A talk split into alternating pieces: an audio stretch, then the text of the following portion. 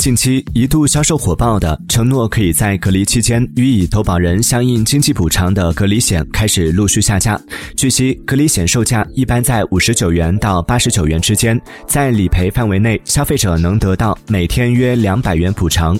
但不少消费者投诉，买保险时销售人员并没有将保险细则详细告知，而隔离险理赔没那么容易。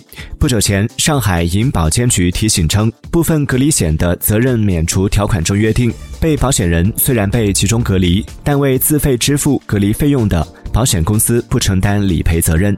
另外，投保前已疑似感染或已收到通知要求隔离的，保险合同生效前被保险人所在地区被列为国家公布的中高风险地区等情况，均可能属于责任免除情况。消费者需清楚理解后再投保。